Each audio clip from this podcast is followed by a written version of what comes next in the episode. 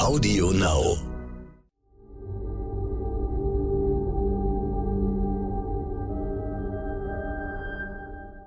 Es ist Dienstag, der 19. April. Hallo und herzlich willkommen zu Ukraine die Lage, dem Stern-Podcast mit Carlo Massala, dem Politikwissenschaftler und Militärexperten von der Bundeswehr-Universität München und mit mir, Stefan Schmitz, aus dem Hauptstadtbüro von Stern und Kapital. Reden wollen wir über den Krieg in der Ukraine. Da hat in der Nacht offenbar die lange erwartete Offensive der russischen Streitkräfte im Osten des Landes begonnen. Das ukrainische Präsidialamt spricht davon, dass der Krieg in eine zweite Phase gehe. Herr Massala, sehen wir wirklich jetzt den Beginn eines ganz neuen Abschnitts in diesem Konflikt? Ja, ich würde sagen, wir sehen den Beginn eines ganz neuen Abschnitts in diesem Konflikt. Es ist eigentlich die dritte Phase, würde ich sagen, nachdem die erste der Versuch war, das relativ schnell hinzubekommen seitens der Russen. Die zweite der, der Versuch war, das mit den wenigen Kräften, die sie in der Ukraine hatten, dann doch irgendwie mit der sozusagen Eroberung Kiews und dem, dem Schaffung der Landbrücke das zu bewerkstelligen, gehen wir jetzt in die dritte Phase und das ist eine äh, aus russischer Seite zumindestens geplante große, schwere Offensive. Ja, wir gehen in eine neue Phase des Krieges, die durch meines Erachtens massiven Artilleriebeschuss gekennzeichnet werden wird und ähm, durch die Tatsache, dass sie möglicherweise sehr, sehr lange dauern könnte. Nun hat ja die ukrainische Führung die eigene Bevölkerung aufgerufen, auf die Stärke ihrer Armee zu vertrauen. Aber ist es nicht eine unrealistische Vorstellung, dass sie erneut sich gegen die Russen behaupten kann, wenn man mal davon ausgeht, dass sie sich diesmal besser vorbereitet haben als im Februar?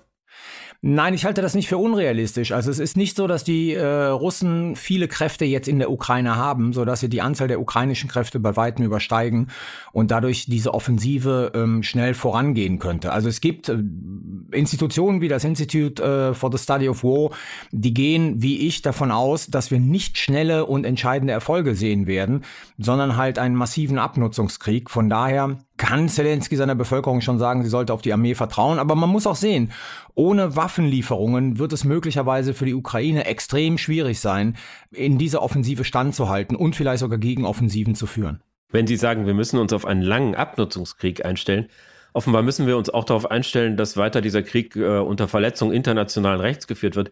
Denn Präsident Putin hat ja die Einheiten, die in Butscha bei Kiew mutmaßlich diese Kriegsverbrechen begangen haben, ausgezeichnet. Das deutet doch fast darauf hin, dass äh, der Bruch internationalen Rechts zu einer Art offiziellen Strategie wird.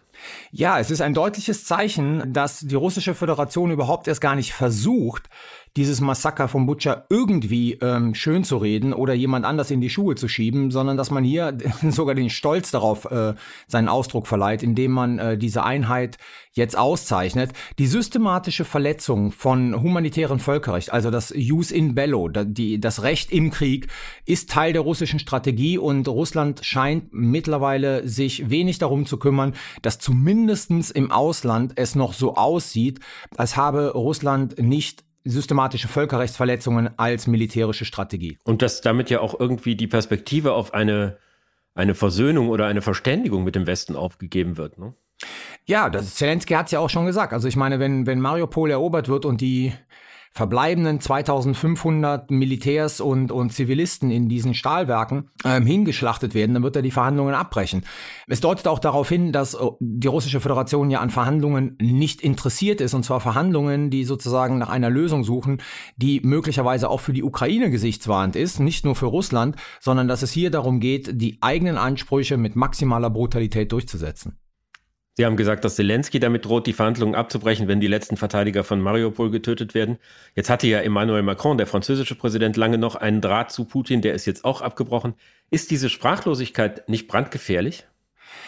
Natürlich ist die Sprachlosigkeit gefährlich, aber man muss auch sehen, dass jemand wie Emmanuel Macron ja seit Wochen versucht, den Kontakt zu Putin zu halten und äh, hier auf irgendetwas hinzuwirken. Olaf Scholz macht das wohl auch. Draghi hat das ja auch gemacht. Und Draghi ist zu der Auffassung gekommen, es bringt nichts, weil man redet, ich sage es jetzt in meinen Worten, gegen eine Wand. Also von daher, warum soll man den Kontakt zu jemandem halten, der nicht ähm, einen Millimeter bereit ist, von seinen Zielen abzurücken? Trotzdem, ja, es ist ein Problem, weil auch im Krieg sollte man Kontakte zwischen den verfeindeten Parteien aufrechterhalten. Aber momentan ist es ganz einfach so, es ist eine auswegslose Situation. Also Kontakt zu Putin zu halten ist schön und gut. Er verändert seine Strategie nicht. Kontakt abzubrechen. Man hat dann keinen Einfluss auf ihn, aber letzten Endes ist es halt so, wie es ist und es ist weder positiv noch negativ zu bewerten, sondern es ist ein Ausdruck dieses sehr verfahrenen Krieges, den wir gerade sehen. Aber dazu gehört natürlich auch, dass der Westen auf der einen Seite versucht, Putin eine Niederlage zu bringen, auf der anderen Seite aber ein elementares Interesse daran hat, dass er sein gewaltiges Militärpotenzial einschließlich der Atomwaffen nicht zum Einsatz bringt. Das geht doch gar nicht, ohne dass man miteinander in Kontakt bleibt. Wie soll man sonst diese beiden Ziele gleichzeitig verfolgen? Naja, ich glaube, man muss jetzt unterscheiden zwischen, wer ist mit wem im Kontakt. Also wenn die Militärs untereinander in Kontakt sind, dann ist das zumindest ein Garant dafür, dass hier nichts passiert, was äh, fehlinterpretiert werden kann. Die politischen Kontakte sind wichtig für die Verhandlungsposition. Ansonsten wird ja viel über die Presse kommuniziert. Also von daher, der Kontakt ist ja da. Also man, man sendet sich ja auch Nachrichten über Interviews und Fernsehansprachen. So ganz sprachlos ist man nicht. Es fehlt halt nur der direkte Draht. Und in diesen Fernsehansprachen werden halt rote Linien kommuniziert. Also Putin seinerseits Waffenlieferungen könnten dazu führen, dass und wir unsererseits diese Aktion im Krieg könnte dazu führen, dass. Von daher, man kommuniziert schon, aber man kommuniziert eher indirekt.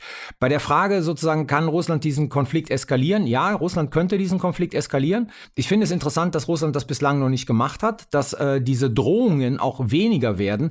Ich will das nicht dahingehend interpretieren, dass wir sozusagen damit nicht rechnen müssen, aber es scheint auch im russischen Denken eine, eine Veränderung zu geben, indem man sieht, dass die beständigen Drohungen mit äh, Eskalation bislang nicht dazu geführt haben, dass der Westen in irgendeiner Art und Weise Weise äh, seine Unterstützung der Ukraine zurückgefahren hat oder eingestellt hat. Auf der anderen Seite sieht man natürlich auch, dass Mann wie Wladimir Klitschko, der Bürgermeister von Kiew, sagt jetzt in dieser neuen Phase des Krieges ist alles möglich, einschließlich des Einsatzes von Atomwaffen. Ist es Propaganda oder ist es eine realistische Einschätzung von ihm? Nein, ich bleibe noch immer dabei, dass sozusagen äh, es gewisse Situationen geben könnte, militärisch gesehen, in denen der Einsatz von taktischen Nuklearwaffen oder vielleicht von Chemiewaffen äh, durchaus erfolgen könnte. Aber man muss auch einfach sehen, ja, diese Optionen sind immer da. Darauf hinzuweisen ist richtig, weil man sollte sie nicht vergessen. Aber es ist natürlich auch ein Teil der ukrainischen Strategie, den Druck auf diejenigen Staaten zu erhöhen, die bisher sehr zögerlich sind, äh, die Ukraine mit, mit Waffenlieferungen zu unterstützen. Also von daher, es ist so ein bisschen Schrödingers Drohung. Ja, diese Problematik existiert und man sollte sie äh, nicht verschweigen und nicht kleinreden. Gleichzeitig kann man sie natürlich auch nutzen, um den Druck zu erhöhen, Blick auf bestimmte Forderungen, die die Ukraine an westliche Staaten hat. Die richten sich ja ganz besonders an Deutschland, was ja aus der ukrainischen Perspektive einer der zögerlichsten Partner im Westen ist. Nun wird immer deutlicher, dass es innerhalb der Bundesregierung da weiter große Differenzen gibt, was die Lieferung von schweren Waffen angeht. Halten Sie es für realistisch, dass die Ukrainer letztlich ohne große deutsche Militärhilfe diesen Konflikt bestehen müssen? Naja, die, die entscheidende Frage ist, also Deutschland leistet schon Militärhilfe, es geht ja hier vor allen Dingen um die schweren Waffen. Gestern hat das italienische Parlament zum Beispiel einstimmig beschlossen, dass Italien nun auch Waffen liefert. Man muss ganz einfach sagen, Deutschland äh, steht zunehmend alleine da mit seiner Position, die ja lautet, man will sich mit den europäischen Partnern koordinieren. Gleichzeitig liefern die europäischen Partner schon, also stellt sich die Frage, was soll da koordiniert werden? Es gibt äh, diese eine Milliarde, die Scholz in die Ertüchtigungsinitiative reinstecken will, die wird aber erst im Juni oder Juli zur Verfügung stehen, also von daher ein bisschen zu spät kommen. Die entscheidende Frage ist, will Deutschland alleine bleiben im Rahmen von EU und NATO? Oder wird Deutschland, wie so oft in diesem Konflikt, wenn alle eine Position getroffen haben, einfach folgen und dann auch die Lieferung schwerer Waffen in Betracht ziehen. Der FDP-Generalsekretär hat heute in einem Interview gesagt, er erwartet, dass das in den nächsten Tagen passiert, also eine Entscheidung zur Lieferung schwerer Waffen. Wir müssen schauen. Aber momentan sieht es ganz einfach aus, alle, fast alle liefern und Deutschland steht relativ alleine da. Heute will ja äh, Joe Biden, der amerikanische Präsident, mit seinen Verbündeten sprechen über das weitere Vorgehen wie sie reagieren wollen auf diese Entwicklung in der Ukraine. Hat der Westen überhaupt Optionen, eine, äh, einen grundsätzlichen Strategiewechsel vorzunehmen oder ist er festgelegt auf den Kurs, den er bislang verfolgt hat? Naja, zum einen ist er festgelegt auf den Kurs, den er bislang verfolgt hat und den kann man schwerlich ohne Zustimmung der Ukraine ändern. Zum Zweiten ist es aber so, dass die ähm, Handlungsoptionen, die der Westen hat, auch relativ begrenzt sind. Also sie beschränken sich wirklich darauf, Sanktionen gegen Russland zu verhängen, hier möglicherweise die Sanktionsschraube noch mehr zu drehen. Also in der Kommission wird, glaube ich, ja schon das sechste Sanktionspaket vorbereitet und gleichzeitig die Ukraine mit schweren Waffen zu unterstützen, damit die Ukraine in der Lage ist, sich selbst zu verteidigen. Viel mehr Optionen hat man nicht, wenn man sozusagen die Ukraine nicht betrügen will. Also in dem Sinne zu sagen, wir strecken unsere Fühler jetzt nach Russland aus und machen über den Kopf der Ukraine hinweg den Russen ein Angebot, wie dieser Krieg beendet werden könnte. Das wird nicht gehen, das wird sozusagen für einen enormen internationalen Aufschrei sorgen. Das wird letzten Endes auch Putin in seiner Position bestätigen und bestärken. Also von daher, wir haben wenig Optionen, außer das zu machen, was die Ukraine will, politisch gesehen, und dann, wenn wir es wollen, die Ukraine mit schweren Waffen zu unterstützen. Was Sie gerade beschrieben haben, ist ja die Position, die der Westen bislang relativ geschlossen durchhält. und steht am Ende der Woche ein Ereignis an, was nur mittelbar damit zu tun hat, aber irgendwie doch vieles verändern könnte, nämlich die zweite Runde der französischen Präsidentschaftswahl. Welche Folgen hätte es für die Haltung von NATO und EU, wenn Marine Le Pen dort siegen würde?